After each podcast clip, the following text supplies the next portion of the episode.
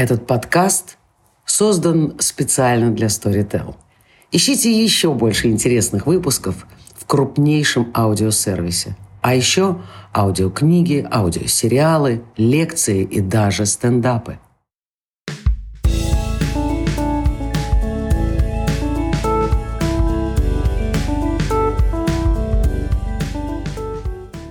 Привет! Это Мама Каст и с вами Аня Ковалева. Вы слушаете эксклюзивные выпуски, созданные для платформы Storytel. Моего сына зовут Марк, и в этом апреле ему исполняется год. Для меня этот подкаст — это попытка разобраться в разных аспектах родительства. С моими гостями мы откровенно и честно говорим на темы, которые редко обсуждаются открыто, но при этом являются очень важными для многих молодых и даже опытных родителей. Как появление ребенка меняет твою жизнь? Как вырастить счастливого и самодостаточного человека, не сделав его заложником своих амбиций?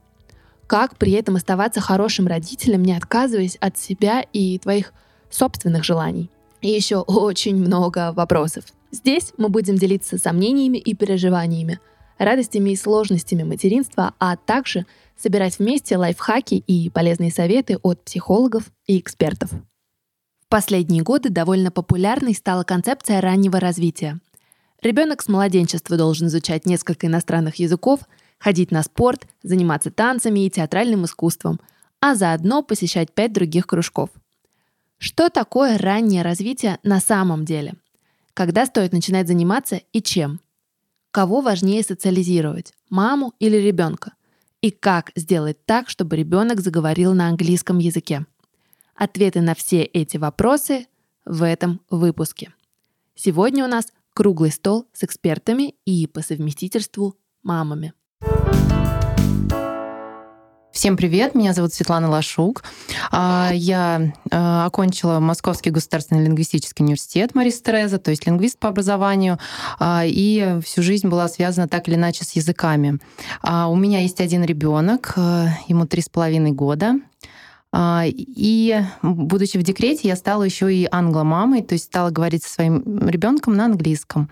А, соответственно, это переросло из хобби а, в большое увлечение. И чуть позже мы с, моим партнером Анастасией Ивановой написали книгу для издательства Ман Иванов Фербер, которая выходит буквально в апреле. Называется «Язык как игра». И эта книга поможет многим родителям, потому что будучи блогером в Инстаграме, многие мне пишут, а, я получаю много писем от родителей, которые тоже хотят, чтобы их дети говорили на, на, на английском, в частности, с детства.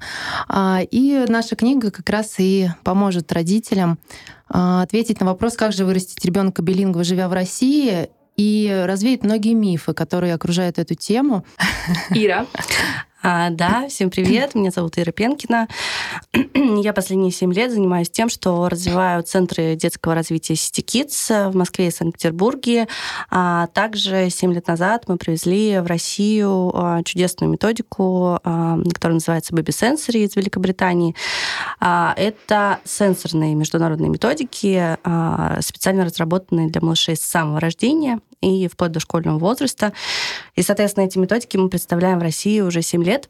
А, я мама троих детей. А, у меня старший 10, а, средний 7 и младший 2,5 года. У меня трое дочерей. Я не педагог по образованию, но в силу своей профессии, скажем так, я уже тоже веду занятия. И, в общем-то, последние 7 лет, в принципе, это вот мое призвание говорить о развитии самого-самого рождения, зачем это нужно. И, в общем, про меня и Катя. Добрый день, меня зовут Екатерина Петрушина, я детский психолог, практикующий, э, имею дочь полутора лет. Ну, давайте начнем э, с такого, наверное, самого важного вопроса. Раннее развитие это вообще про что? И когда оно начинается? Ира. Да, да. А, есть очень много разных э, пониманий скажем так, и трактовок, э, что такое раннее развитие. Мне кажется, исторически в России сложилось э, такое, как бы, скажем так, устойчивое понимание, что раннее развитие связано с ранним чтением, с ранним письмом, с ранним, не знаю, изучением языков, прочих всяких разных важных и, и не столь важных в раннем возрасте а, навыков. Соответственно, мне кажется, о чем нужно говорить современным родителям, там, и мы сейчас все здесь такие, да, и, и уверена, что слушатели наши тоже, а, это говорить о развитии в раннем возрасте, соответственно, да, что нужно делать э, и зачем с детьми именно в раннем возрасте, вот и есть раннее развитие, да, непосредственно. Потому что сейчас уже, конечно же, европейские, американские, в принципе, уже в России тоже есть а, много исследований, много как бы разговоров вокруг того, что многие знания, которые давались теми там, школами, которые назывались ранним развитием, скажем так, да, которые практиковали какое-то опережающее развитие, а эти знания не нужны, и более того, они вредны для детей, да, ну так, например, там раннее чтение, оно на самом деле известно, что а, не помогает детям в будущем. И более того, дети, которые в раннем возрасте начинали читать, а я имею в виду до там 4-5 лет, когда у них формируется определенная там а, определенные доли головного мозга, которые на самом деле могут это поддержать, да, и формируется именно а, понимание речи. Соответственно, эти люди, они не любят читать да, а, и, в принципе, у них э, нет э, а, такого хорошего понимания слога, они не так будут любить э, чтение стихов и прочих, да, соответственно, есть очень много side effects, так называемых, да, или там негативных как бы аспектов, которые связаны непосредственно с вот таким опережающим обучением в раннем возрасте, скажем так, да. Вот, поэтому я предлагаю сконцентрироваться именно на раннем развитии, то есть развитием а, в раннем возрасте, да, и, соответственно, говорить о том, что же это такое, да. А, а что ты подразумеваешь под ранним возрастом? Это ну, с нуля?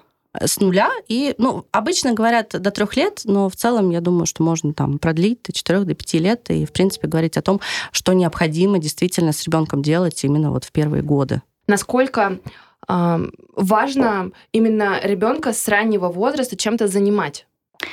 А, давайте начнем сначала. Во-первых, раннее развитие — это как раз строго со дня рождения. Раннее развитие — это совсем с нуля. И самое раннее это даже до трех месяцев. Дальше идут там остальные стадии. Но так вот, раннее развитие, его главная характеристика в том, что в этот момент в головном мозге э, стремительно и чрезмерно формируются нейронные связи. Это важно э, знать, потому что вот то, о чем Ирина говорит, занятие, не обучение, да, и то, что вы говорите, важно ли с ним заниматься, не заниматься важно, а важно включать и погружать. Потому что э, эти нейронные связи, они там формируются э, быстро, много, суперактивно, очень много. Ребенок готов э, на самом деле э, к намного большему, чем кажется, глядя на новорожденного. И э, главный нюанс в том, что невостребованные сформировавшиеся связи, они потом распадаются. То есть он теряет часть возможностей, с которыми родился. То есть он врожденно мог бы сформировать э, там, миллион этих связей, он их сформировал, но из-за того, что кто-то был обеспокоен или там родители приняли решение не нагружать там и что-то еще, э, часть этих связей разрушилась. Эти связи чем важны? почему раннее развитие само по себе должно быть обязательно. О его формах, которые не должны мешать собственному развитию, мы позже обсудим. Но собственное развитие ранее обязательно необходимо в связи с тем, что эти связи, скорость их формирования являются нейропсихологической базой для того, как Потом в чуть более старшем возрасте, по возрасту, будут формироваться навыки. Скорость усвоения, скорость обучения, скорость запоминания, скорость всего, скорость и возможность. Вот эти нейросвязи, которые э, младенец способен формировать быстро. Ну, они отвечают, э, ну так, насколько ему потом будет просто. Поэтому мы должны учитывать, что дети развиваются прям вот как только родились. И если мы это развитие мягко поддерживаем, сопровождаем, не чрезмерно стимулируем, а поддерживаем, сопровождаем, то они э, ну, не потеряют кучу своих возможностей и будут иметь устойчивую базу. Психика будет крепче, обучение будет легче, грубо говоря. Поэтому раннее развитие, да, необходимо. А что значит поддерживать это развитие? Ну, мне кажется, да, у Ани вопрос как раз такой вот э, в голове. То есть а, у тебя, наверное, картинка, что показывать карточки или что? Что, что, вот, что ты понимаешь? Почему ты так удивлена, что ты в три месяца а, можно с ребенком заниматься развитием? Ты знаешь, у меня нет картинки, и, наверное, проблема в этом. Да. Мне просто кажется, что первый месяц малыш требует э, заботы и ухода. Безусловно. Нет, это как понятно. база. Да, как Конечно. база, да. А что, что вы подразумеваете под включением? Расскажите. Ну, я, я могу просто прокомментировать, да, то есть а, вещи, о которых говорит Катя, как раз а, очень а, действительно важные, да, то есть в первый год формируется просто невероятное количество связей, формируется намного быстрее, чем это можно сделать в более взрослом возрасте, да, а, но благодаря чему и каким активностям формируются эти связи. Для нас, для многих как бы мам, на самом деле, кто в этой теме там а, не знаком, для них удивительно, Например, а, мамина колыбельная или там а, мамино покачивание во время того, как она поет колыбельную и прохаживается и, и, и ходит с ним, да, а формируют определенные связи в отделах головного мозга, которые затем будут отвечать за память, а, за скорость мышления и за прочие вещи. Например, физическое развитие по возрасту, да, а, это тоже очень ключевая вещь. Развитие органов чувств, да, развитие зрения, развитие осязания, обоняния. То есть все эти вещи, как бы у нас есть возможность в первый год дать как можно более широкий сенсорный, по сути, опыт да, нашим малышам и всевозможные для того, чтобы заложить вот эту вот базу. А дальше, соответственно, в зависимости от того, насколько эта база используется, там малыш может ей пользоваться. Ну, например, есть даже исследования, они немножко противоречащие, да, но которые говорят о том, что там есть, в общем, мнение, да, о том, что можно сформировать музыкальный слух да, а, тем, что практиковать с малышом а, большее количество а, прослушивания разной музыки, большее количество музицирования его самостоятельно. Например, малыш в состоянии держать маракас, там, погремушку и прочий какой-то инструмент, очень легкий, специально для него подобранный, уже начиная там с 12 недель да, и он будет ее даже с 8 недель, да, он будет ее хватать, мама может помочь, и, соответственно, это уже самостоятельное музицирование, которое а,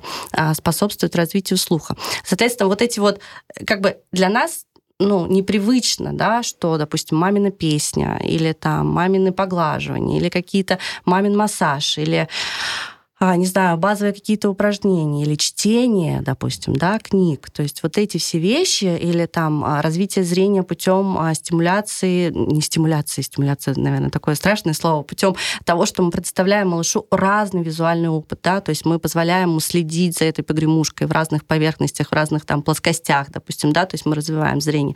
То есть все эти вещи, они напрямую затем будут вот формировать ту базу, о которой говорила Екатерина. Угу. Собственно, это и есть раннее развитие. Угу. Так, э, стадия до двух лет, сенсомоторная.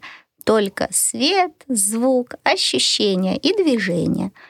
Вот это раннее развитие, которое крайне показано э, детям. Вот я слушала вас и, наверное, мне кажется, сформулировала основную проблему того, что люди неправильно понимают, что такое раннее развитие. И mm-hmm. я тоже. Потому что, наверное, когда я слышу это словосочетание, первое, что мне приходит в голову, как ты правильно сказала, это карточки и большое количество различных занятий. Да. да. Обучение. Да, и вот как раз а, Ира вот начала перечислять активности, которые можно, которыми можно заниматься с детьми. И даже просто разговор с ребенком это тоже раннее развитие. Потому что вот при подготовке к книге мы много исследований э, встречали, и одно из них в Америке проводилось. Э, несколько сотен семей были испытуемыми, и одни семьи были интеллигентные семьи, где количество слов, произнесенных в течение дня при детях, а, намного превышало количество слов, произнесенных в других семьях, ну, где уровень образования был ниже. Каким-то образом они их сегментировали. Так вот, а, многими годами позже. А, выяснилось, что те дети, которые росли даже не многими, а, наверное, где-то в пятилетнем возрасте этих детей, тесты там какие-то были проведены, и выяснилось, что с теми, с которыми разговаривали больше, у них и, соответственно, уровень, уровень образованности и, в принципе, мышления гораздо более а, подвижно. Поэтому просто разговор даже с мамой это, это уже раннее развитие. Я для себя это сформулировала вот так. Это качественное время с ребенком, когда мама не отличена ни на что, ни на кого. Она просто с ребенком чем угодно занимается. Действительно, массаж, пальчиковые игры, поглаживание, пение, но здесь, да, важный аспект, э, что нам всем кажется, что мы разговариваем с детьми, да, наверняка. Ну, как вот у меня трое детей, да. я со всеми с ними разговариваю. Но по факту, когда у тебя младенец, и а, когда ребенок лежит, скажем так, да, в кроватке и не требует, а, и не показывает признаков взаимодействия пока еще, очень редко а, мамы понимают о том, что для того, чтобы с ним поговорить, необходимо склониться на там, расстоянии 30 сантиметров, чтобы он увидел маму, чтобы он услышал ее лучше, да, mm-hmm. чтобы он ее прочувствовал, чтобы он мог а, как бы вот это лицо запечатлеть, да, и, соответственно, а, действительно посмотреть на то, как она двигает своими губами, когда говорит, mm-hmm. да. И вот формирование речи, оно как раз э, формиру... ну, как бы происходит через такое направленное взаимодействие, да, вот как правильно Свет сказала. То есть сам вовлеченный, я хорошо провожу время, но это направленное взаимодействие непосредственно с малышом. А у меня такой вопрос, может быть, кто-то знает, а важно ли в беременность разговаривать с ребенком, пока он не родился? Вообще проведены были исследования, что уже на третьем триместре ребенок различает звуки родного и неродного языка. А, то есть э, тот язык, который он слышит чаще, он отличает от того, который для него новый. То есть это третий триместр. А, и, соответственно, только, только родившийся ребенок, он также различает. Поэтому ну, да, ну, есть, это да. важно. Но при этом, возможно, можно просто разговаривать, неважно, что с ребенком. Почему меня волнует да. этот вопрос? Когда я была беременна, я не разговаривала с ребенком вообще, и мне казалось это странно. Но при этом я видела многих беременных, которые разговаривают. И я в какой-то момент думаю, может, я что-то делаю неправильно. Кать, поддержи. Ну, как-то расскажи, как надо, да. А, разговаривать с ребенком, а, когда вы беременны, а, можно и нужно, если это доставляет вам удовольствие. Ребенок должен просто слышать мамин голос. Естественно, обращенную речь он не понимает, но он слышит голос, узнает голос и чувствует покой от того, что он этот голос слышит.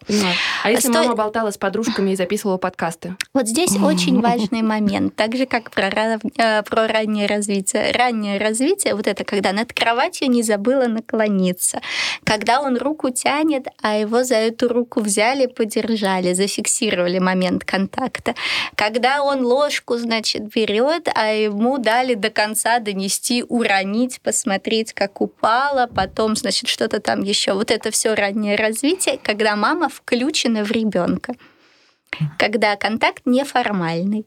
Когда мы разговариваем с ребенком, который еще не родился, но иногда мы тоже можем включиться конкретно в него и сказать ему пару фраз. А в остальной период жизни его вполне удовлетворит тихий, равномерный голос мамы. Мама рядом, мама здесь. Включенная мать – это хорошо, живая, здоровая мать – это вообще отлично. А, но здесь еще тоже очень важный аспект, что э, просто поддержать подтверждает то, что Катя сказала, да, все, что мы делаем с ребенком, должно доставлять удовольствие, иначе это не имеет никакого смысла, а, а даже больше а это противопоказано, потому что мама, которая осуществляет уход, э, как ты говоришь, да. если она осуществляет уход а, ну, скажем так, э, будучи... Понятно, что многие мамы устают, практически все мамы устают, да, но будучи опустошенной из, из серии как бы не, не включенной в этот процесс, да, то а, это тоже не будет доставлять ребенку того уровня безопасности, ощущение безопасности, которое ему необходимо. В чем, ну, для чего родители осуществляют уход? Чтобы у ребенка формировалось ощущение безопасности, да, то, что он чувствовал, что о нем заботятся, у него есть любящие родители. А, ну, если же мама это делает, э, что-то делает, как бы не в настроении, да, то этого лучше не делать, а лучше сделать что-то другое да. и, и поднять себе настроение. С Ирой тут абсолютно согласна. И вот э, как подтверждение свою историю кратко расскажу. Эм, до беременности, до декрета я работала очень активным маркетологом в юридической компании, в аудиторском консалтинге, то есть это такой драйв, стресс, мне это нравилось, там на работе до 9 вечера.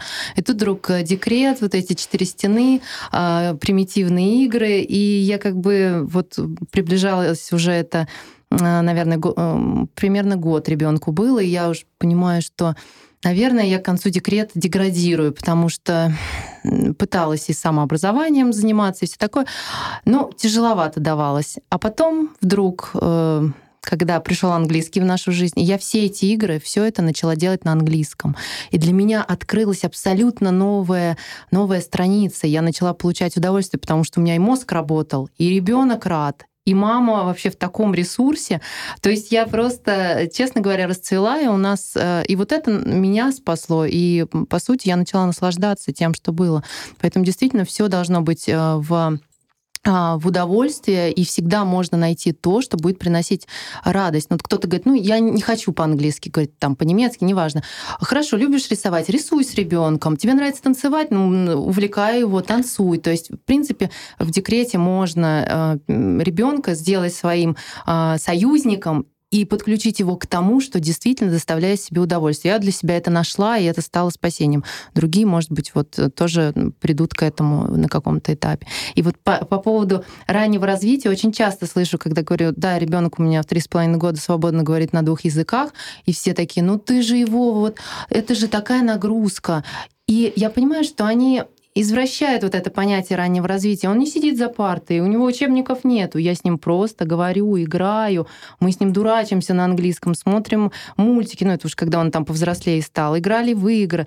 Он, у него не было э, никакого обучения. обременения, обучения у него было качественное Жизнь. время с довольной, счастливой мамой. Вот и все. Поэтому я бы хотела сегодня вообще развенчать вот этот вот стереотип о том, что раннее обучение это какое-то бремя для ребенка. Да нет такого, ну честное как. Как раз раннее обучение, мне кажется, бремя, а вот раннее развитие. Раннее развитие, да. Да, мне кажется, ключевой, а, ключевой, наверное, аспект света, о котором ты говоришь, да, это включение, а, то есть если мы представляем второй язык а, в раннем возрасте, и, конечно, известный, ты про это наверняка знаешь больше, чем даже чем я, что дети могут освоить несколько языков да, в первый год. И вообще это удивительно, да, как человек там, а, вот все думают кабачок, да, вот он лежит, ничего не понимает, но при этом этот кабачок без направленных уроков осваивает речь да, и вполне нормально осваивает к полутора годам, к двум годам он уже как бы свободно Может, изъясняет. ты кабачком ребенка называешь? Я все говорят, буквально воспринимаю. Я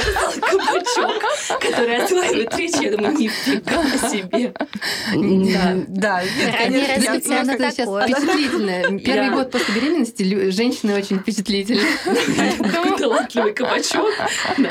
Но в действительности, да, дети могут освоить а, много языков. Но здесь как раз-таки это же не обучение получается, получается, mm-hmm. да, а ты ребенка, видимо, представляешь некую новую среду, да, то есть здесь у него такая среда получается. Я так понимаю, это базовое должно быть требование mm-hmm. к тому, чтобы ребенок был действительно освоил э, оба языка.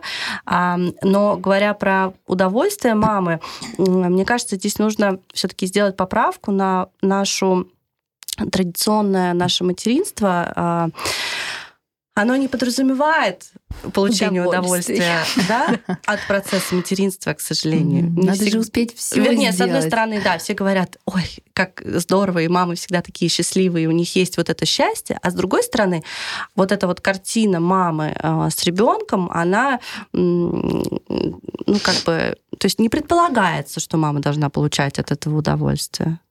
Почему? То есть, а, предполагается, есть... просто не всегда на это есть ресурс. Ну, как-то, наверное, я именно культурно имею в виду, да, что предполагается, что ты даешь ребенку все, вот, вот это он как бы самый главный, mm-hmm. да, а, а что ты там чувствуешь э, в процессе? Вторично уже. Это вторично, да, ты как мама. И поэтому здесь, мне кажется, основная рекомендация к мамам, если можно ее высказать, да, чтобы найти что-то, что тебе интересно с ребенком, а ты не можешь, э, не всегда можно это сделать самой дома, да, то есть необходимо выходить в социум, необходимо общаться с другими мамами, пробовать разное, просто пробовать, да, и, соответственно, для себя решать, что мне нравится, что нет, танцы это будет или не танцы, да, или еще что-то. Но вообще поскольку эм, вот это вот бытовое общение и взаимодействие с ребенком в правильном таком ключе его нигде не учат, ему нигде не учат, да, то есть как, как нас мамы принимают из роддома, да, они говорят, ой, здорово, ты там, а, значит, а, малыша принесла, вот я тебе помогу его покупать, вот покормить, да, я буду тебя кормить, а, соответственно, когда ты задаешь вопрос, почему он плачет, а что мне с ним делать, когда он просыпается, открывает глаза, а у них нет ответа зачастую на этот вопрос. Поэтому, мне кажется, нужно вот реально пробовать, учиться самим а, экспериментировать и, конечно, концентрироваться на том, чтобы это доставляло удовольствие. Вот я очень хочу здесь немножко дополнить. А, как раз здесь кроется вот это понимание ухода. Именно отсюда вот мамы, бабушки, много поколений, культурное вот это понимание ухода за ребенком у нас в стране действительно в пользу гигиены и выполнения обязанностей рутинных матерей не в пользу контакта и живого общения. Именно поэтому я и говорю, вот он э, до трех месяцев хочется одевать, переодевать, следить за температурой воды воздуха, игрушек, смеси для кормления, я не знаю, за чистотой в комнате, за увлажненностью воздуха. Вот все, короче, 500 пунктов, и там вот где-то в самом конце и дать погремушку.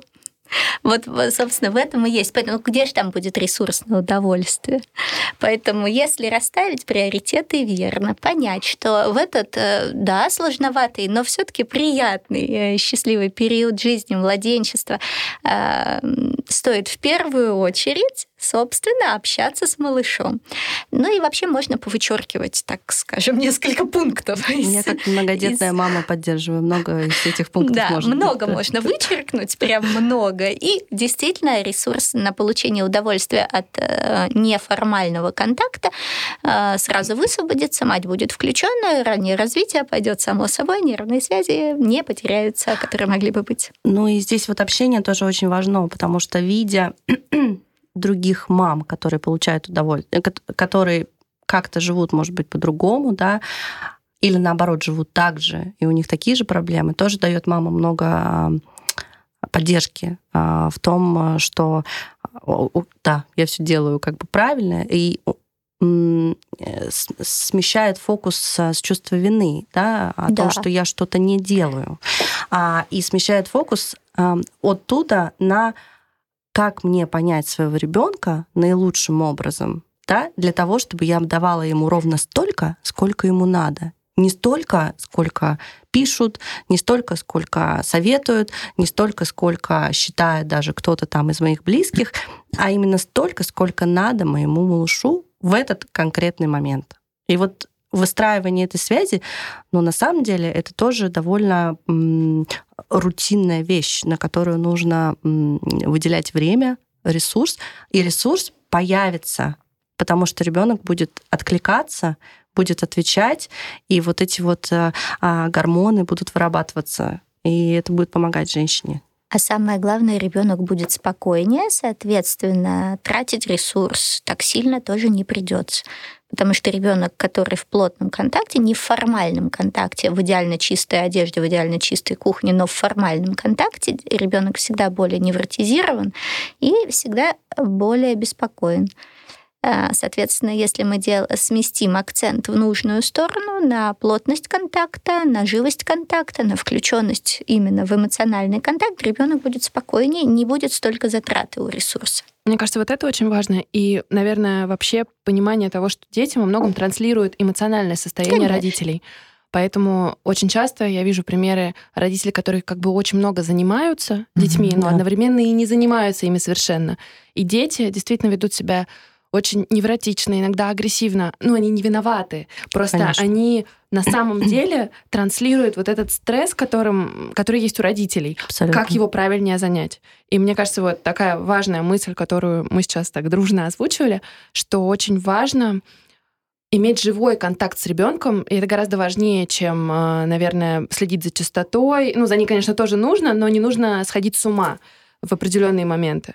И важно просто, ну, как-то вести, не знаю, диалог с ребенком. Все так? Абсолютно, да, но да. и этому тоже нужно учиться. Я вот хочу просто еще раз сказать, что а, сделать уход включенным веселым времяпрепровождением тоже не так просто. Ну, то есть это непонятно, как это сделать, да, и этому нужно учиться. То есть и... надо искать какие-то группы поддержки, не знаю, которые есть в районе у вас там, а, какие-то курсы, еще что-то. То есть а, есть уже места, где можно этому научиться.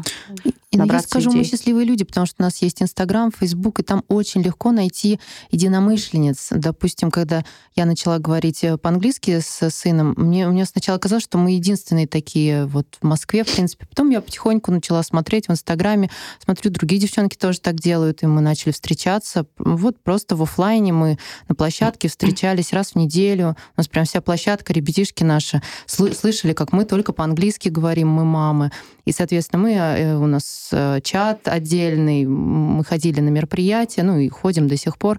Соответственно, это наш такой ангел-клуб, который поддерживал нас, и мы делились страхами там, мы помогали друг другу, поддерживали психологически. И таким образом, а, сейчас уже это, конечно, нужно в меньшей степени, но на первых этапах мы друг друга очень сильно эм, действительно поддерживали, а, а, поэтому это важно и нужно. Ну вот смотрите, то, о чем вы, кстати, все сейчас говорите, это о том, что важнее социализировать маму, чем ребенка. Потому что часто, мне кажется, по крайней мере, предлог, да, который все озвучивают, это ребенку нужны другие дети, и часто в какие-то кружки или центры детского развития отдают детей как бы с мыслью, что пусть общается с детьми.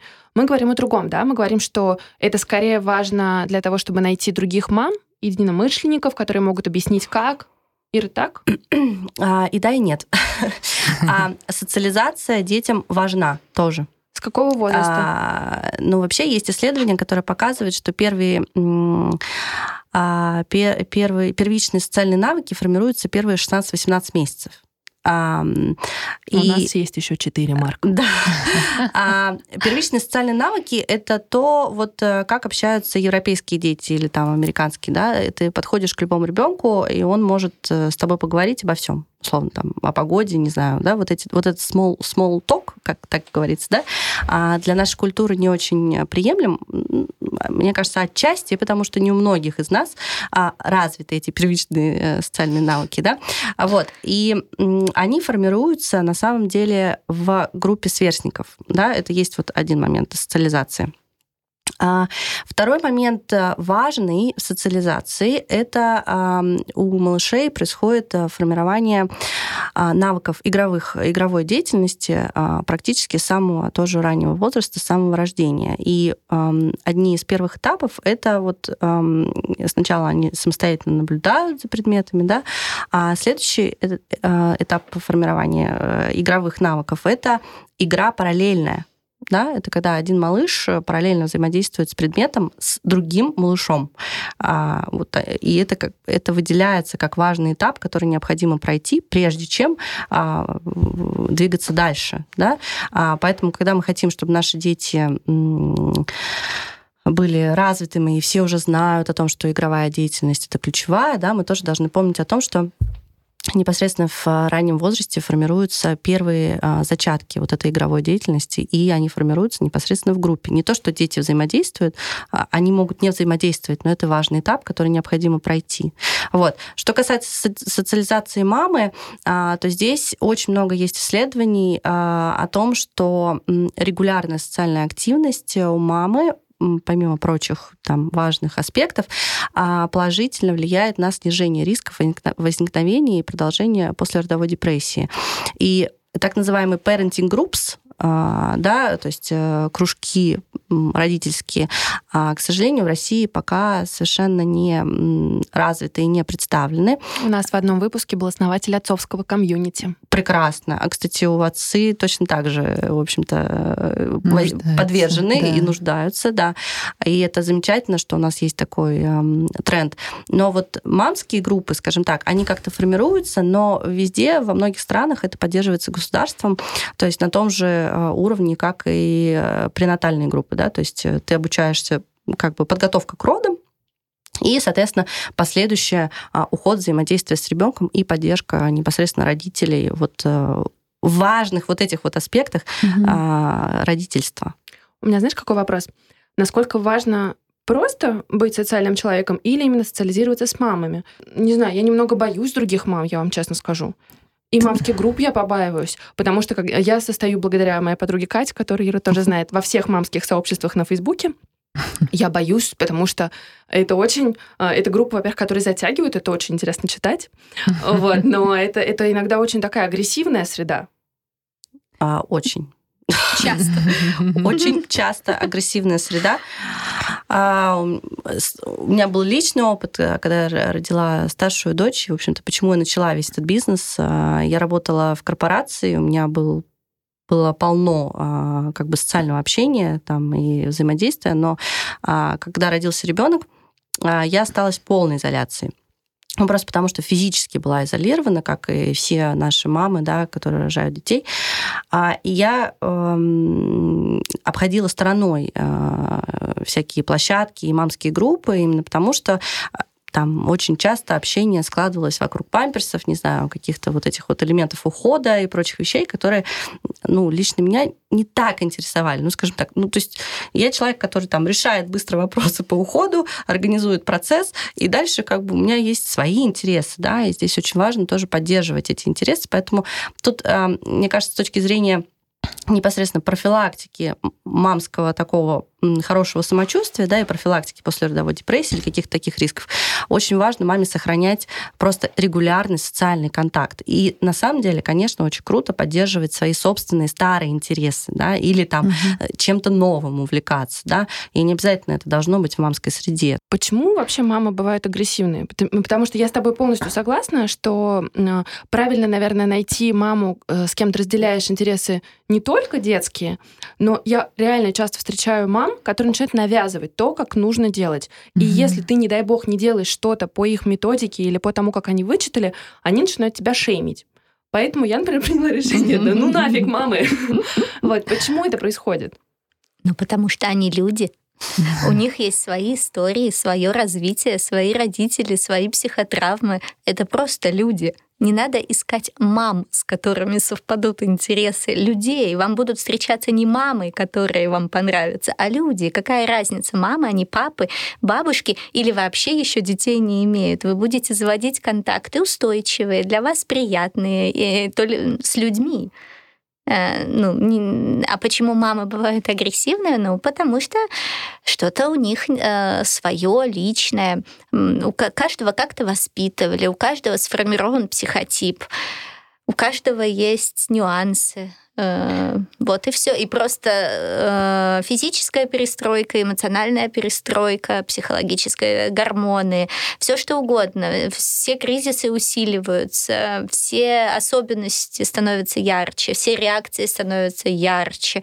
И на фоне общей усталости да, это еще очень большой уровень тревоги чаще всего. Может быть, у агрессивной мамы дома была очень заботливая мама, которая говорила, что заботиться надо именно так, и это должно быть, в общем, смыслом жизни до определенного возраста ребенка и так далее. И вот она настолько встревожена, что она не может позволить себе принять, что не все должны быть так встревожены. Ну, потому что просто мамы — это люди, а если мы говорим о родителях э, детей маленьких, то это люди с гормональными всплесками в стрессовой ситуации, с багажом э, собственно, личного опыта, но мало ли у кого он какой и так далее. Поэтому, да не мамы, просто люди. Я хочу прокомментировать, может быть, да, по практике и немножко как-то вступиться за мам, а, потому что я уже вот как-то 7 лет, да, все таки изучаю этот, а, и очень много мам вижу, я вижу в группах мам, и не неспроста э, столько, как бы, может быть агрессии у мамы, а, именно потому, что очень сильное давление оказывается на мам да. вокруг э, их того, как они должны быть, как они должны выглядеть, чем они должны заниматься. А что самое главное, мне кажется, что вот этот вот уровень как бы попытки защитить свою позицию, он эм, идет от того, что нет комфорта в понимании и связи с ребенком. И здесь вот это ключевой момент. Как только мама эм, ощущает как бы вот эту вот безопасную связь, у нее действительно улетучиваются вот эти все а, потребности кого-то учить, потому что она сама начинает расслабляться, понимает, что важно, и это то, что я вижу в наших группах, да, там мамы м, приходят в разном тоже вот э, как бы статусе и гормональном и прочем, но как только вот они там через какое-то время, 2-3 недели, да, действительно что-то практикуют дома, что-то берут для себя, оказываются в безопасной, опять же, среде, безоценочной, тоже очень важный момент, да, в какой среде они находятся, они с удовольствием берут эту практику а, и с удовольствием ее транслируют на свою жизнь дальше.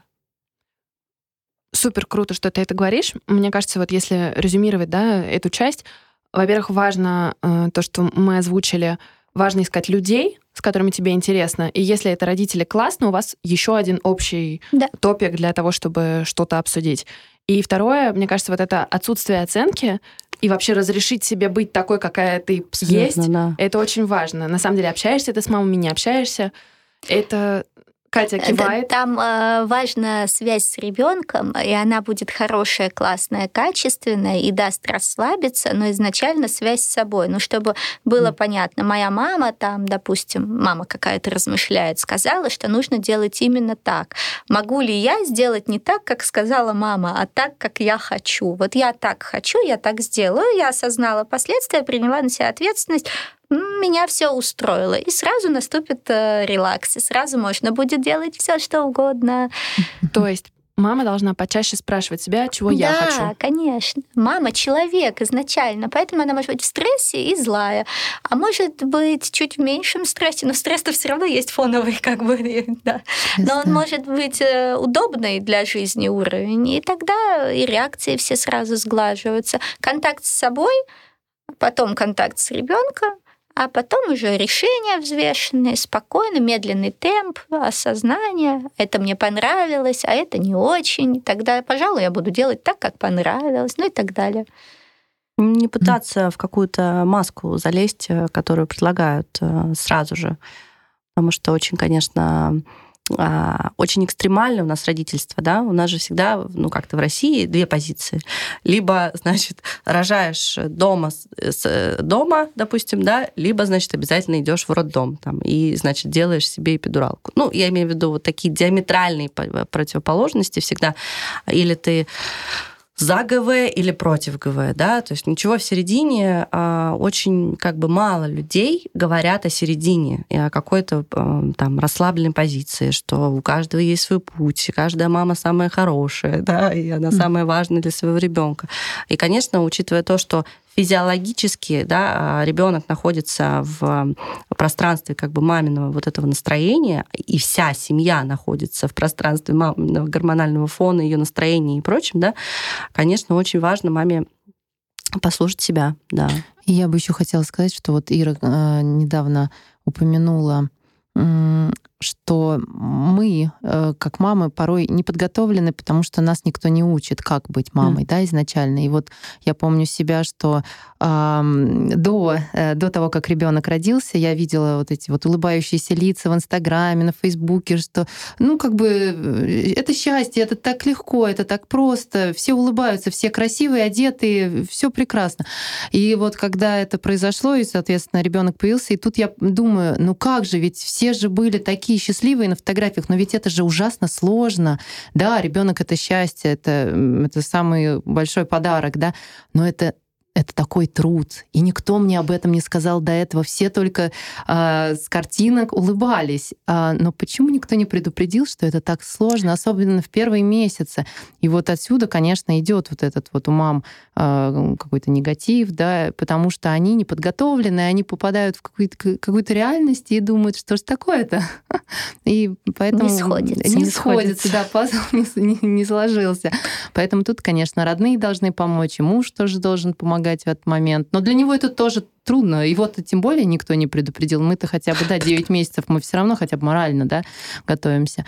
Поэтому тут такой момент, э, что Но от отцов, мне кажется, меньше ожиданий все-таки так вот. Меньше. Опять же, это вот они наша, более такие, наш да. менталитет, что женщина, она, она же мама. То есть им, им легче влиться в да, этот процесс, да, да. да? Мы всегда смотрим да. на папы, мы удивляемся, с какой вообще, э, как легко они, не знаю, ложатся на пол и кувыркаются с детьми. Почему они это делают, почему мамы этого не делают, mm-hmm. да? Они делают это редко. Да, или, или делают это, это редко, да. А, а все потому, что у них, ну, как бы нет какого-то вот такого там нарисованного образа, он, конечно, есть у каждого в голове, да, но нет вот этих вот, не знаю, общественных каких-то историй, какой ты должен быть, как ты должен выглядеть, да, не да, знаю, да. там и прочее, да. А опять же, это же за закрытыми дверьми, то, что происходит, это же вообще другой момент.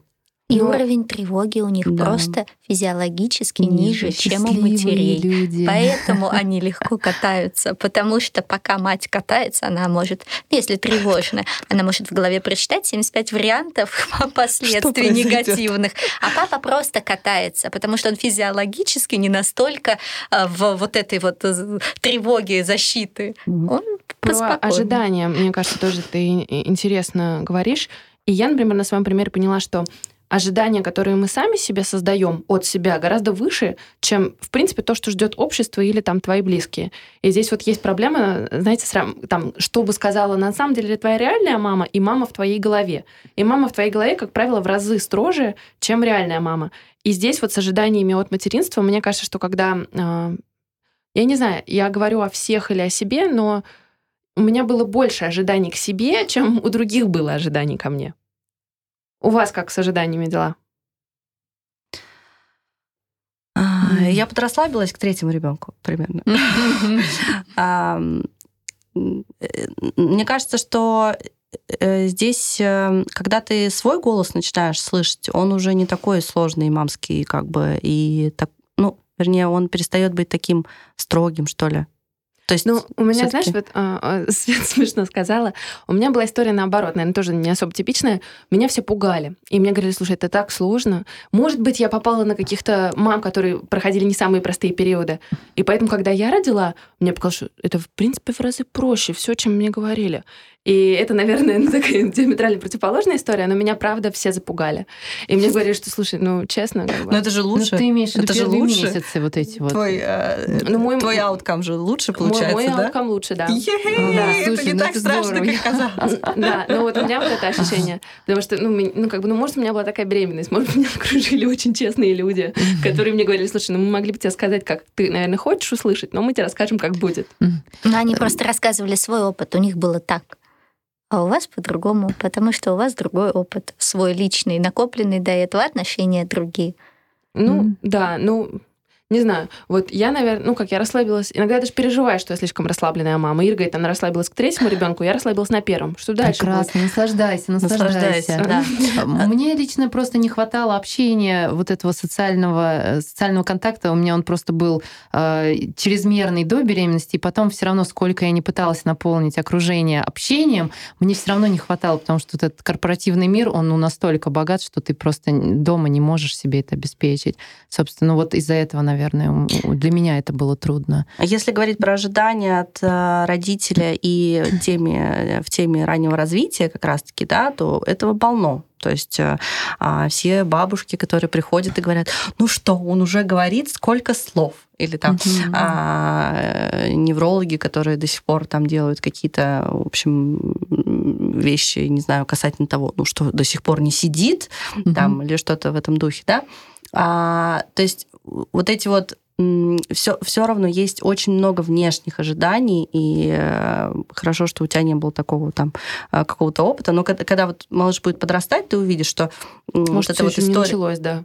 Да, история про его умения это как раз-таки вот про ожидание. То есть э, его умение – это моя заслуга. Вот моя заслуга, что он пошел там, не знаю, в 12 месяцев, это вообще, вообще заслуга, что э, там ребенок ходит раньше или позже, допустим, да. А эти вопросы, они не обсуждаются, но зато все спрашивают там, не знаю, сколько зубов, это тоже, кстати, физиологический момент. Здесь вообще как мама связана с этим, непонятно, да? Абсолютно. Но это тоже как бы что, нет зубов? Тоже на маму, да, какой-то свет. Э, интонация. Поднятые брови. Поднятые брови. Сразу же, да. Про языки хочу поговорить. А, Свет, во-первых, расскажи свой опыт. У вас билингвальная семья или как? Почему билингва?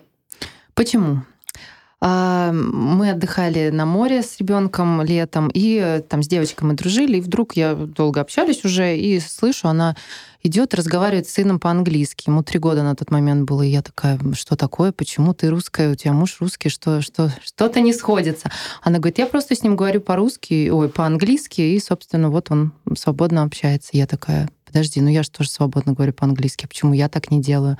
Что, так можно было? Она такая, ну да. И вот я полчаса мы с ней поговорили, я пошла домой, начинаю там читать все это про детский мозг, я понимаю, что, боже мой, а, так ведь так же можно было, ведь в Европе люди так вот, билингвы, там мультилингвы. Соответственно, следующий завтрак уже у нас был на английском. 15-17 э, минут мы общались. Это при моем advanced, как бы я э, вот 15 минут только выдержала. Это действительно непросто сначала, и э, страхи какие-то, а вдруг, а надо, а что. А потом Тут же поговорила с мужем, говорит, ты не против, если я буду с Егором по-английски? Говорит, он говорит, нет, не против, но я не буду. Я говорю, и не надо, одного родителя достаточно. А, и вот где-то три месяца вот так вот я разговаривала с ним. У нас были 20 минут, 30 минут в день. То есть постепенно я увеличила, но обязательно каждый день. То есть тут регулярность важна. И вот муж, он так очень скептически относился на все это, смотрел, хотя он у меня свободно говорит по-английски, он русский, у нас русская, русская семья. И вот э, спустя где-то три, может быть, четыре месяца, я помню, мы сидели, а, и я там у нас английское время с ребенком, то есть э, английское время мы не говорим по-русски. Это как раз вот там несколько есть правил, чтобы ребенок в итоге не смешивал языки. Вот у вас English time, значит, это English time, никакого вкрапления русского, особенно на первых э, этапах, не нужно. Я мужу сказала, не хочешь говорить, ну сиди тогда вот, там, не знаю, занимайся своими делами, у нас сейчас английское время. И он согласился. А, и вот я прошу сына, там, please, turn off the light. И он просто идет и выключает. Он на тот момент еще не говорил. Просто идет, выключает. Я ему ни жестами, ничем не показывала. А сколько просто... ему было лет? Ему было э, где-то год и э, год и четыре, наверное, вот так вот. И, соответственно, муж такой, такой, подожди, он сейчас только что пошел и выключил свет. Ты ему сказал по-английски? Я говорю, да. Такой, странно. Ну, то есть, и, и для меня это было странно. Я тогда не ожидала. Я, то есть, э, я, я это делала от души, мне это очень нравилось. Я это делала для себя, чтобы свой язык поддерживать, чтобы вот из этой вот, ну, не то чтобы пострадовой депрессии выйти, но мне просто, э, меня держало в тонусе, у меня э, мозг работал, я записывала новые слова, я вела э, вот этот вот э, словарик э, бытовых фраз, потому что я, оказывается, многих-то слов и не знала, да, э, какие-то, которые вот окружают нас. Мне никогда раньше не нужны были ни по работе, никогда там эти слюнявчики, там ситечка, вот это все. Вот, и, соответственно, я не ожидала, что ребенок-то в итоге заговорит, и для меня это тоже был сюрприз. А муж, когда увидел, он как бы пересмотрел, и он, он потом начал с работы приходить. У нас English Time, и он с нами English Time, мы втроем уже говорим. И все. И получается, когда ребенок заговорил, у него были слова английские, русские, э, но языки он не смешивает, потому что мы никогда их не смешивали. Соответственно, у нас это всегда было разделение а, четкое. Приходят бабушки, мы на русский переключаемся. Если мы одни, мы на английском. Все, то есть сейчас ему три с половиной года, и он, соответственно, у нас э, билингв что а, вообще... а дальше вы что планируете с ним делать? А, дальше, дальше планируем а, сейчас... Как это поддерживать? Ну вот смотри, сейчас я работаю полный, полный день, я, полную неделю я работаю в офисе. Соответственно, у него русский, язык, э, русский сад, он весь день на русском, но только я его в 6 часов встречаю из сада, он переключается со мной на английский. То есть вечер у нас английский, утро английское, э, весь день он на русском. То он есть вы, полный, вы с ним говорите только на английском? Он сам хочет, да, он чаще всего со мной переключается сам на английский. Иногда он говорит э, там маме, let's speak Russian. Я ну, давай, все по-русски. То есть у нас есть триггер э, let's speak English, let's speak Russian, или там одно слово скажешь по-английски, он сам переключается на английский. Когда ему, когда ему вот хочется, но у него все-таки есть такая методика APOL, один родитель, один язык. Некоторые придерживаются ее очень строго, то есть вот с одним родителем а, ребенок говорит только на этом языке. У нас так не сложилось, потому что мне все-таки хотелось ему иногда и русские сказки почитать, и а, все равно русский тоже мой родной язык, я тоже хочу с ребенком на нем говорить. Поэтому у нас это такой вот промежуточный вариант. У нас он работает хорошо, со мной чаще он говорит на английском, это 80% времени, остальные 20%, когда он хочет, мы переключаемся на русский. Просто мне казалось раньше, я знаю такие тоже случаи, когда родители начинают говорить на языке, mm-hmm. мне казалось, это нужно делать 100% времени. То есть, например, мама решила, что она говорит с ребенком на английском, она mm-hmm. только так и делает. Смотри, есть разные методики. Вот это как раз APOL, это One Parent, One Language, один язык, э, один, один родитель, один язык. Потом есть методика английское время, то, что я говорила, то есть ты используешь триггер. У нас был триггер uh, one, two, three, let's speak English. Все. И это английское время. Это может быть 5 минут, 10 минут, 15 минут, ты увеличишь это время. А, надоело тебе говорить, или там, не знаю, бабушка пришла, соседка позвонила. Ты а, переключаешься обратно с помощью триггера. Один, два, три, говорим по-русски. Первое время, просто чтобы у ребенка в голове не было каши. Потом с триггера мы уже соскочили, ребенку я вижу, он, он сам уже начинает ориентироваться в языках, ему триггер не нужен. Это второй подход. Есть английский уголок, ну или иностранного языка, если не английский. Ребенок подходит туда, сам интересуется, там все на английском. Какие-нибудь игры, книжки, игрушки, все, что ассоциируется с английским. Подошел туда, ты видишь у него интерес, ты начинаешь в этом уголке с ним разговаривать. Ну, это такая, как бы, не особо-то востребованная а, тема.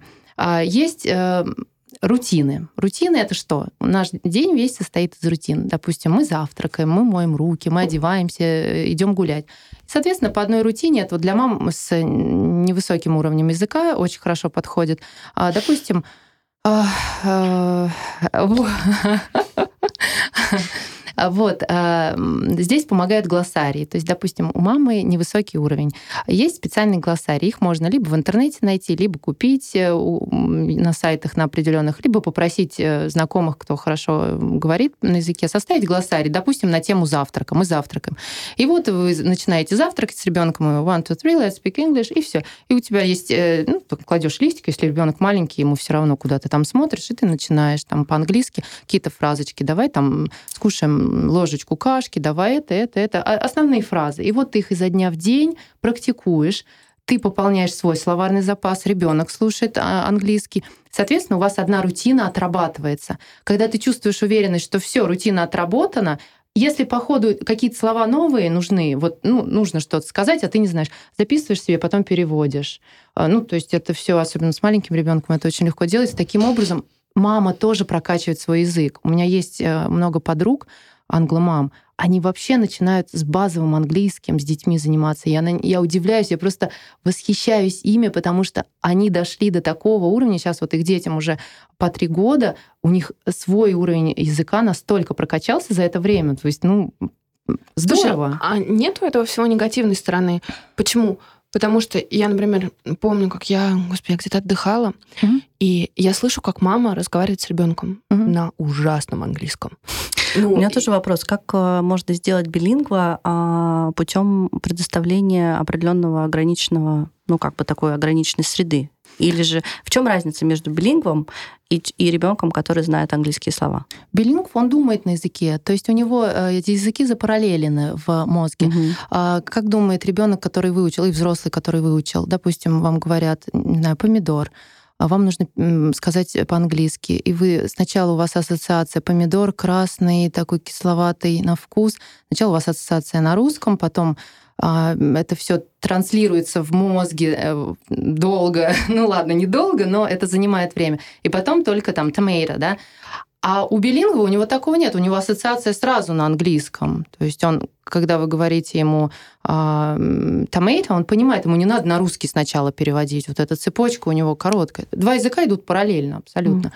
А, смотри. Просто мне казалось, что билинговый можно только родиться в семье, где один из родителей говорит на этом среде, языке. Да. В среде, да. Смотрите, среда такая. А, я сама говорю с ним на языке. Мы встречаемся с родителями, которые тоже говорят. Мы ходим на занятия раз в неделю. У нас занятия, на самом деле, до некоторого времени мы сами устраивали воркшопы с носителями. Вот сейчас чуть-чуть э, прекратили тут э, в связи с всякими обстоятельствами, вирусами и всем прочим. А, то есть он э, общается с детства с носителями, он, у него там и афроамериканцы, и, и американцы, и новозеландцы. То есть он их знает, раз в неделю как минимум мы ходим другие родители. Потом он смотрит мультики на английском, я ему читаю книжки, у нас огромная библиотека на английском. А, ну и, соответственно, мы познаем культуру других языков, то есть он интересуется. Это, это называется англосреда. Ну. Она искусственная. Э, различать два вида билингов. Искусственный и естественный. Вот естественный — это когда либо один из родителей билинг, либо живет в среде.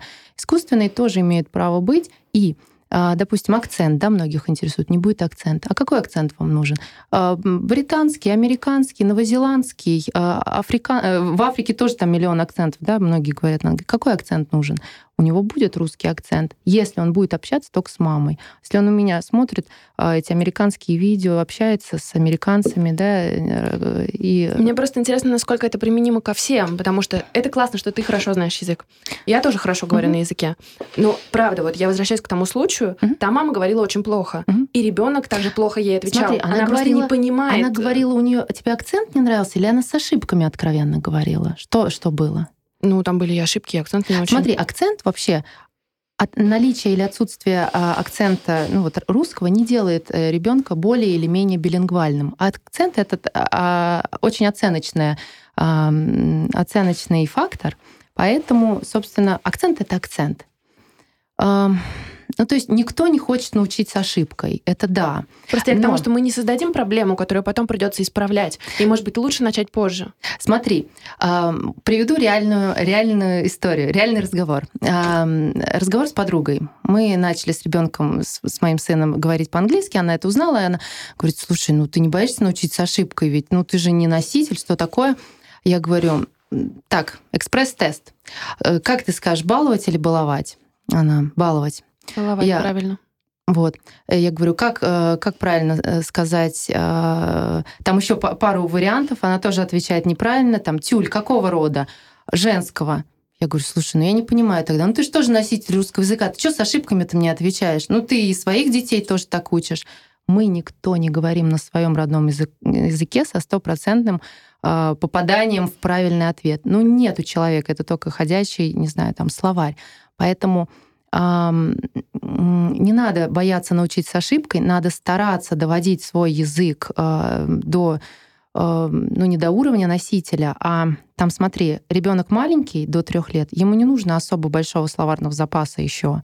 То есть тебе вот эти глоссарии, они тебе, э, они тебе вот покроют весь день вот этими рутинами. Позавтракать, пойти погулять, поиграть. Тебе их достаточно будет. И потом продолжай, продолжай, продолжай подкачивать свой язык какому-то моменту, когда ты чувствуешь, что все уже ребенок, на самом деле, вот у моей подруги, которая с начальным уровнем, у нее так уже получается, что у нее ребенок уже лучше, чем она говорит. Что они сделали? Она уже сейчас подключает носителя, то есть уже носитель просто с ним занимается.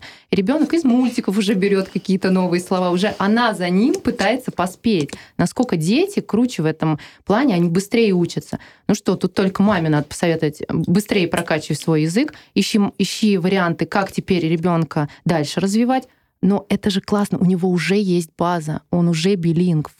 Ну, просто понимаешь, я, например, начала учить английский в 8 лет мне было. Uh-huh. У меня, во-первых, никогда не было сложности с ним. Во-вторых, ну, я не билингв, но, в принципе, я говорю как нейтив, наверное. И я училась в Англии, ну, то есть я пишу на английском, я не думаю про томат, ну, и так далее, и так далее. Uh-huh. Ну, короче, у меня не было проблем с языком. В то же время, например, у меня есть подруга, у которой всегда были проблемы с языком. И у нее есть идея фикс, что нужно ребенка обучить английскому раньше. То есть и мне казалось, поправь меня, если это не так, что ранним языкам начинают учить те, а, у кого на самом деле есть вот эта проблема с языком сейчас. Может быть, детям это не так нужно? Ну, э, скорее всего, она просто по А своему вообще опыту задача понимает. какая? Вот, э, Задача, чтобы... в, чем, в чем лучше билингв, чем э, школьник, который выучит в школе? Смотри, в школе там еще подключается стресс. А, Сейчас какая нагрузка, да, ЕГЭ, ОГЭ, что там только нет. Я уже даже, у меня не школьник, я еще пока Но не зато знаю. есть школь- э, ну, А, учебная стресс. мотивация Потом у некоторых. стресс, потом а, учитель. Учитель это это очень большой фактор. Я не уверена, что в школе моему ребенку попался бы тот учитель, который бы его за- замотивировал. Допустим, у меня в школе был учитель, который ам, испу- исп- отбил у меня интерес к математике на всю жизнь. Я боюсь математики панически. Ну просто вот я сейчас начала заниматься с То есть э, плюс в том, что родитель может стать э, учителем как бы Да, заложить ребенку базу. и иметь вот такое вот э, общее дело. Да, кажется, заложить да, базу, наверное, и этом. это качественное время, которое ты проводишь с ребенком. Ну вот изначально для меня это было спасение от пострадовой депрессии. У меня, э, у меня м, у ребенка заложилась база э, языка, то есть он делает это, опять же, без учебников, без какой-то зубрежки. Я просто с ним, вот как по-русски говорю, я точно так же с ним говорю по-английски, абсолютно. А, те же самые интонации, то же самое все. и, соответственно, я знаю, что даже пойдя в школу, да, ему будет гораздо легче. Это, это может быть не обязательно языковая школа, это может быть Мгм. обычная русская школа. У меня э, те, у кого уже дети билингвы, они Мгм. старше, они просто договариваются с учителем, что да, он опережает намного эту программу, но ему сидеть там как бы неинтересно, там I am, he is, Мгм. да, опять, по, ну, зачем ему это? Он говорит свободно, он пишет свободно. С учителем договаривается, что он просто сидит, читает книжку там или что-то делает, э, какие-то задания другого уровня. Это все сейчас очень, э, очень достижимо. И вот возвращаясь к твоему, Ань, вопросу, а, так, а какой он был? Напомни. Про, про родителей, которые, да? Про родителей. Конечно, твоей подруге было трудно, и она просто не хочет этих трудностей для сына. Ну, как мы же всегда, или для дочери, да, мы же всегда хотим им облегчить э, жизнь. Просто я жила всегда языками, мне это нравилось. И я каком-то смысле это передаю сыну. Мне кажется, это так здорово, он вырастет, он просто будет свободно говорить, не знаю, может быть, мы, мы пошлем его в Англию, может быть, э, фунт будет уже 300 рублей, да, А, поэтому мы не пошлем его в Англию. И, и это классная для него возможность уже с детства говорить. Это жизнь на языке, это не обучение, это не бремя, это вот просто кайф, for fun. Но ты советуешь это делать всем, и родителям с высоким уровнем языка, как у тебя, и нет. Нет. Я советую это делать тем, кто хочет. Только тем, кто чувствует силы. те- только тем, кто знает, что вот он сегодня начнет, и он завтра не, не скажет, что вот как ты знаешь, ко мне, у меня многие подружки, когда узнали, они, ой, Свет, расскажи. Я вот им бывало там по часу рассказывала, как правильно начать, эти все триггеры. То есть все, вот все, что знаю, пожалуйста, берите. Мне так хочется делиться, чтобы этих билингвальных детей было больше. Потому что моему сыну будет проще потом общаться и все такое. У меня алчная цель в этом плане. Рассказываю, рассказываю, потом, не знаю, там через две недели. Ну как, вы начали? Что? Как? Расскажи. Ой, нет, ты знаешь, у него были сопли, тут еще погода не очень, и тут что-то настроение было. Я говорю, ну подожди, ну ты же по-русски-то не, не прекращаешь говорить, когда у него сопли. Ну и это то же самое. Начни, просто начни. Ой, ну, сейчас пока что-то... Все, я понимаю, что не надо вообще даже этой темы больше касаться. Человек захочется, у него все, а, м, все инструменты есть, все советы есть, захочет, начнет, увидит в этом для себя потребность, начнет. Я для себя потребность увидела. А, Вижу для сына, какая- какой это будет а, плюс в будущем. Поэтому, соответственно, для меня это Ну, то есть удовольствие. не обязательно полностью переходить на язык, это могут быть такие пятиминутки, 15 минут. Да, единственное, что начав э, с 15 минут, эм, ты потом уже чувствуешь уверенность, и тебе хочется больше, больше, больше, больше. И ты сама увеличиваешь это время. А нет путаницы между языками у детей? Нет. А, На самом деле э, есть два понятия code, code mixing и co- code switching.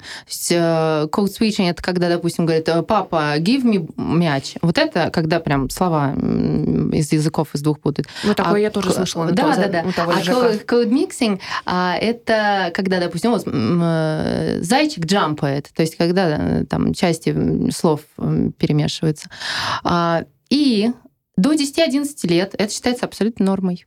Потом выравнивается. Почему ребенок это делает? А, потому что у него, допустим, еще не хватает в одном из языков словарного запаса. Он, соответственно, заменяет тем словом, которое он знает на другом языке. А Ничего это не страшного. родному языку? А, ну, если у тебя родной язык занимает 80%, а английский 20%, то скорее нет. Ну, то есть никак, он живет в русской среде. Тут э, вот русский язык уж точно никаким образом не не... А тот факт, что ну, где-то были, где-то я читала о том, что дети позже начинают говорить, угу. это правда? Вот мы как раз в книге все эти мифы да. развенчиваем, и заикание, и э, то, что позже начинает говорить. А, может быть, э, месяц-два будет э, немножечко позже, немножечко позже, ага. только потому, что у него словарный запас в два раза больше. Ну, то есть, если говорить на русском и на английском примерно 50 к 50, он заговорит сразу на двух языках, и у него словарный запас больше, чем у монолингва. Слушайте, ну все все билинговые. У меня просто несколько подруг замужем. Э, ну, и скажем так, и они сами не русские, и они замужем uh-huh. за иностранцами. И вот во всех случаях дети начинают говорить позже. У всего Прояснить. есть периоды развития. Есть мозг, есть полушария. Сначала активное правое, потом к трем большую активность берет левое. Правое он понимает образами. В общем, суть такая – вот то, что э, вы описываете, это называется погружение в среду, допустим. Э, вам повезло, у вас эта среда длит, может длиться утром, вечером, там когда-то еще. Тем, кому не повезло, эта среда может длиться 15 минут только по записи это все равно возможно и приемлемо. Почему? Потому что это называется впитывание. Он просто наслушивается наслушивается языка. А, единственная стопроцентная очевидная польза в том, чтобы он наслушался, впитал этот язык, заключается в преодолении психологического барьера. То есть а, он будет лучше понимать, Просто потому, что не будет стрессовать от перехода на другой язык. Снижение уровня стресса, да, э, он будет легче действительно потом, скорее всего, обучаться. А главное в другом. Главное в том, что все люди разные. И э, спас... возможности у мозга у каждого человека разные. И да, э, раннее развитие английского языка напрямую влияет на развитие русского языка. И мы, когда говорим о раннем развитии на английском, я только за, но ограниченные с учетом того, э, какие базовые комплектации получены от родителей. А если базовая комплектация от родителя получена, что родитель говорит мало-плохо, да, то окей, 10 минут по листочку и сходите с ним в группу раннего развития, где вам споют песню на английском. И этого будет достаточно.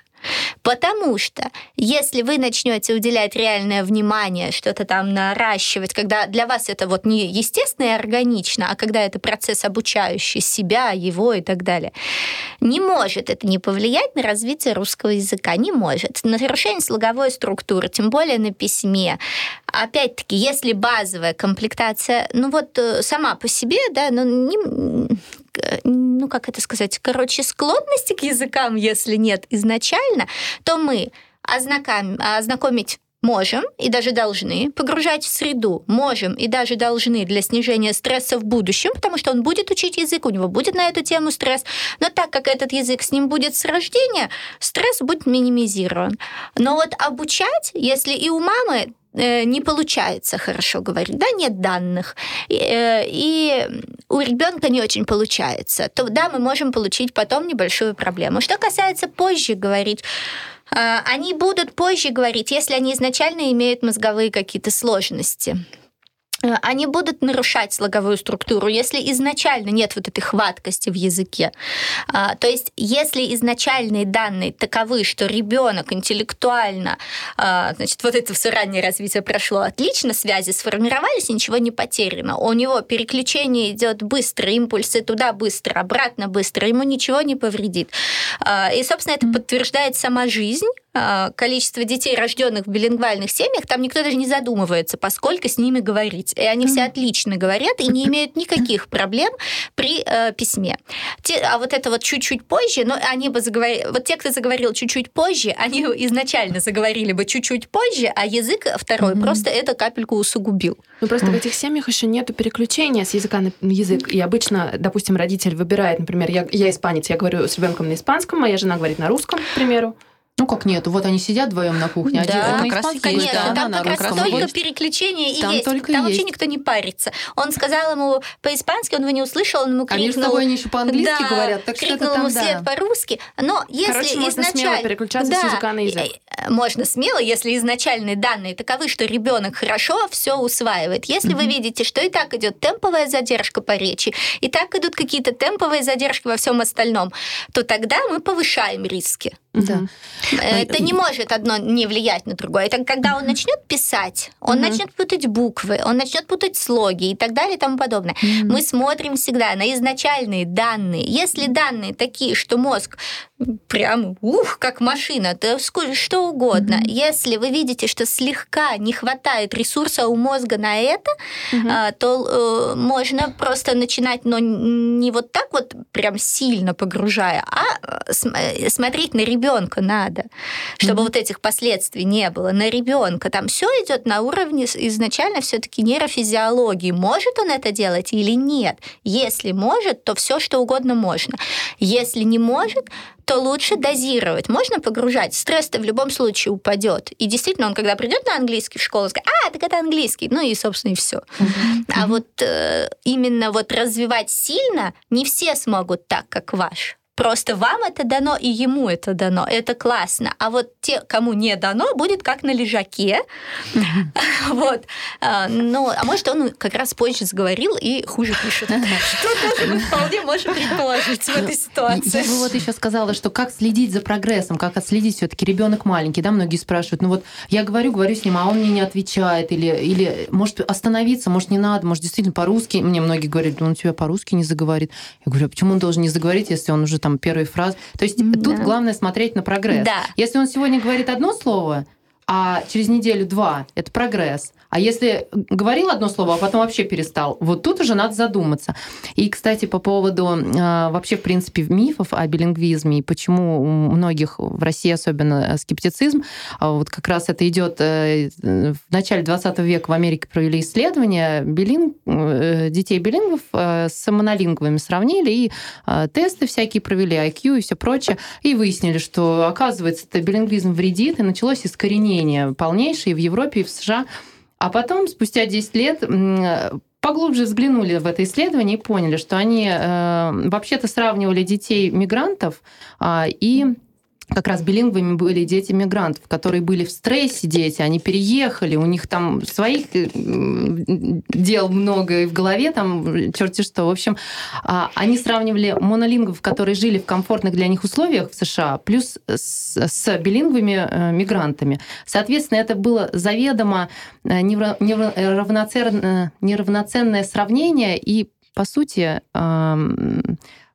честного сравнения-то и не получилось. Поэтому были проведены новые исследования, и о вреде билингвизма никто не говорит. Оно не влияет ни на задержку, ни на что. Только единственное, что чуть позже, вот согласно с, э, с Екатериной, что может чуть позже заговорить из-за того, что, э, да, во-первых, э, ну, у всех может быть что-то врожденное, да, и пока это не произойдет, не узнаешь. Но погружать можно, просто отдавать себе отчет. Я не, не говорю по-английски, поэтому я буду вот эти свои 15 минут обращаться по паре фраз, а потом схожу э, вот на музыку на английском. И это будет Там классно. уже больше да. надо подключать э, носители языка, да. больше среды То включать. Есть, ну, себя нужно оценивать здраво. Да. Кстати, вот смешной случай.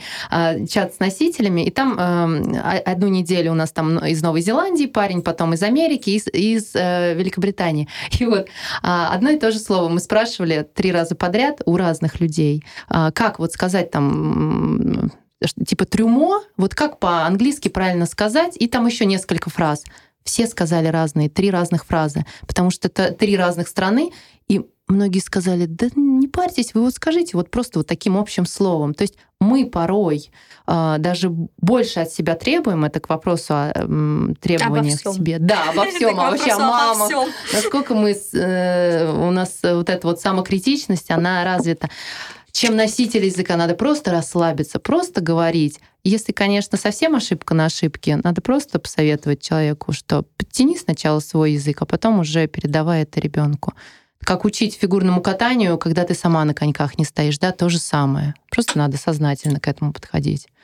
Поэтому всем не советую. Это вот к тому вопросу. Всем нет. Я, может быть, э, добавлю, что точно э, можно посоветовать всем абсолютно, да, это в первый год э, погружать в разную языковую среду. То есть известно, что а именно в первый год как раз-таки формируется вот эта предрасположенность к языкам, да, то есть ее на самом деле можно как бы натренировать. И чем более сложные языки малыш слышит, естественно, что обращенная речь это намного более действенный как бы инструмент а, для малыша, чем музыка, допустим, а, на иностранные, ну, с иностранными языками, либо мультфильмы или ну что-то, да, такое, а, или же окружение, допустим, да, то есть если мы путешествуем просто. Но чем больше опыта на самом деле слышать разную речь малыш будет, а, тем больше у него в дальнейшем будет, именно в первый год, тем больше он сможет а, схватить как бы языки в, в будущем. Да. Про преподавателя мне еще интересно.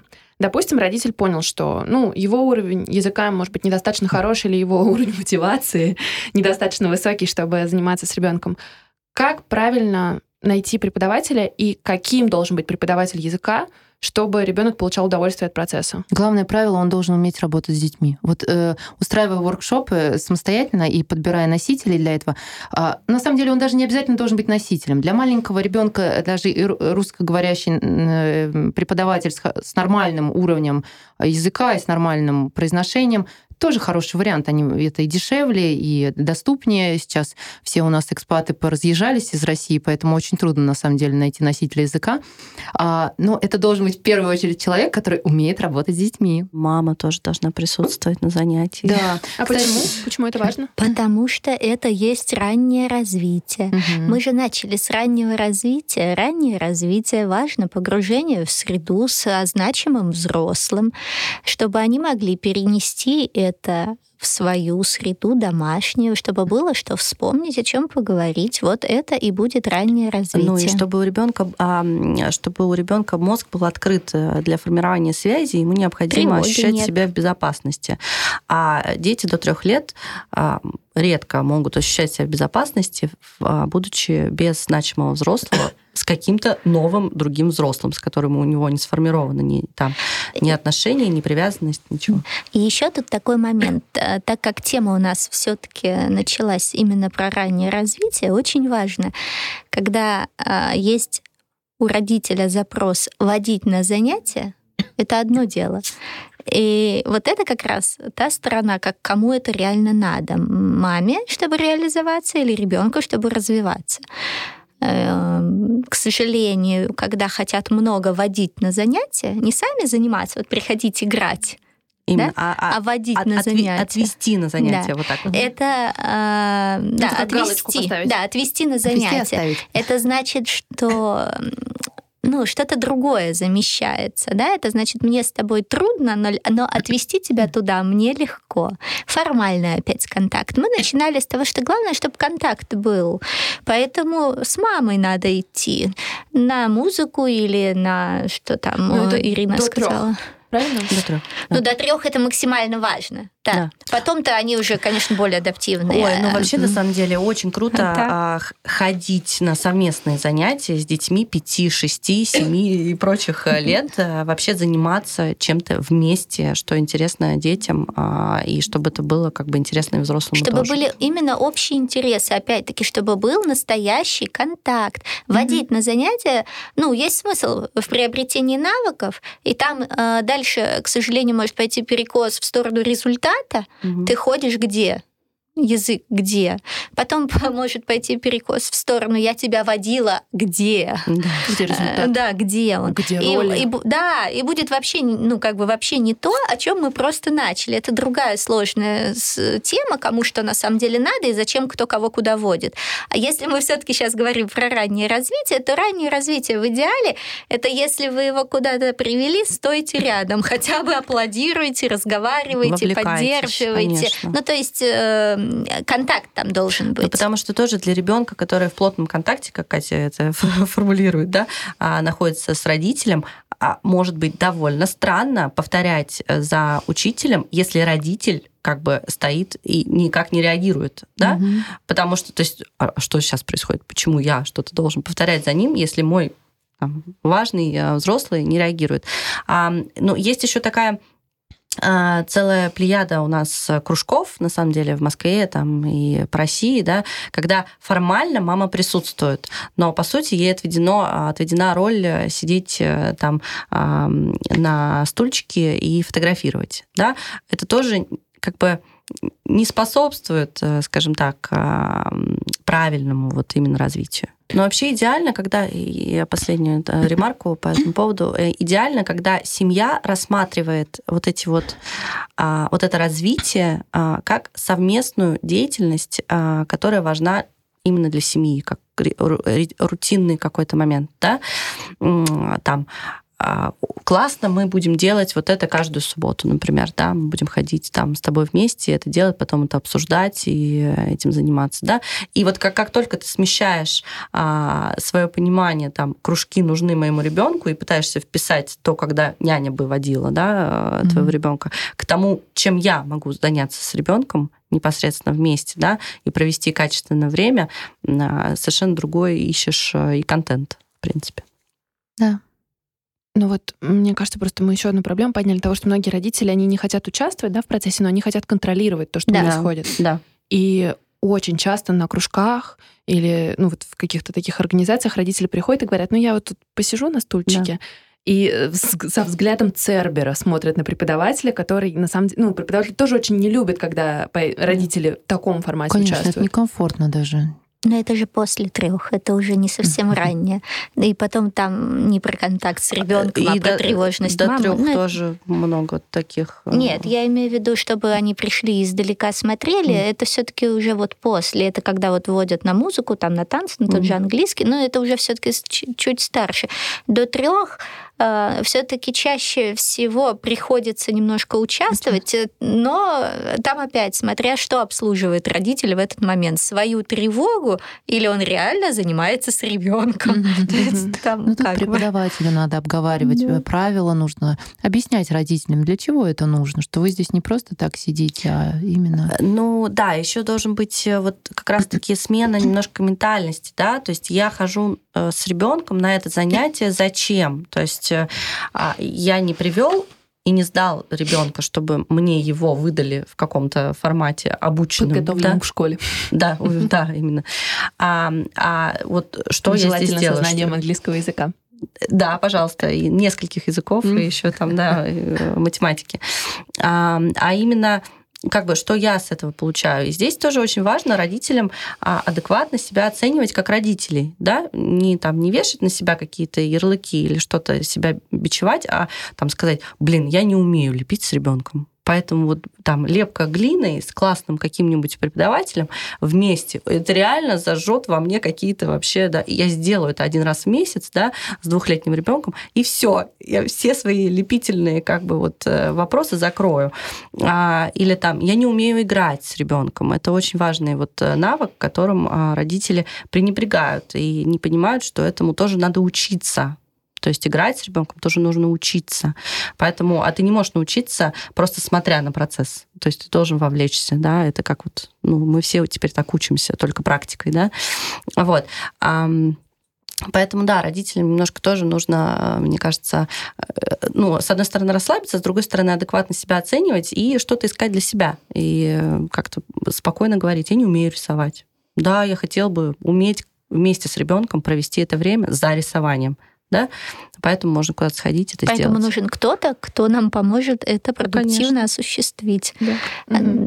П- Поэтому куда-то можно сходить вместе. Ну, опять-таки, мы про малышей. А потом, когда для нас будет важен, собственно, навык, как он будет рисовать, вот если этот навык будет важен, то потом это регулярные обучающие занятия по возрасту.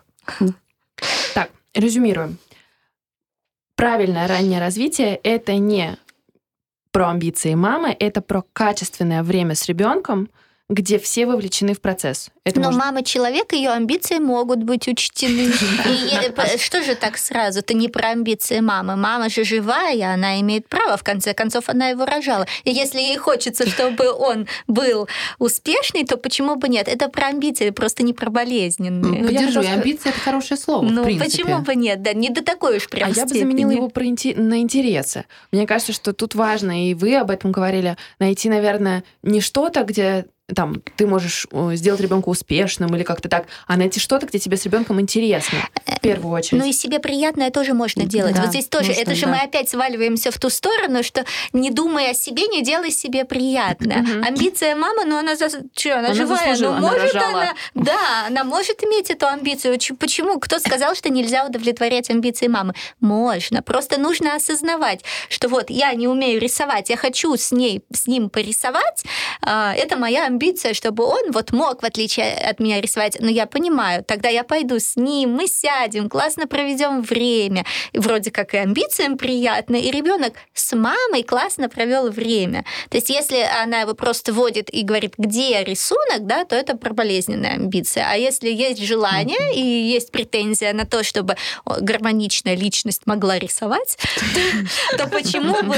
Супер успешная гармоничная Да, супер личность. успешная гармоничная личность, и демонстрировать результат. да, ну, э, вот это уже чуть намного, чуть намного позже. А все-таки, ну, не надо так. Амбиции мамы это лично, это часть мамы, и если ей сказать, давай э, задуши свои амбиции, это тоже будет невроз. Ну, нет, амбиции мамы имеют право существовать. Короче, мама должна, во-первых, расслабиться, Да. во-вторых, понять, что ей хочется. Да, и понять, что это не страшно, что ей этого хочется. Да. Да, но просто понимать, что все-таки раннее развитие это про классное и веселое. А не про Время строгое, совместное, да, совместное совместное, да, а не про строгое и результативное с навыками. Да. Понятно. Как Это не про результат, а про процесс. Да, Да. Именно. да, да. Даже если он удовлетворяет амбиции. Ну, круто. На этой оптимистичной ноте я говорю вам спасибо большое. Спасибо. Надеюсь, Спасибо. сегодня было полезно для тех, кто нас а, послушал. Спасибо, что послушали этот эпизод Мама Каста. Напоминаю, что на Storytel уже доступны и другие выпуски этого подкаста. Будет здорово, если этот подкаст даст вам ощущение поддержки и понимания, а может быть даже вдохновит. Вы можете помочь другим узнать об этом подкасте. Выкладывайте в сторис Инстаграма то, как вы слушаете Мама Каст, делитесь своей обратной связью и отмечайте меня, чтобы я вас не потеряла и увидела ваши комментарии. Мой ник в Инстаграме Аня Ковалева. Спасибо и до встречи.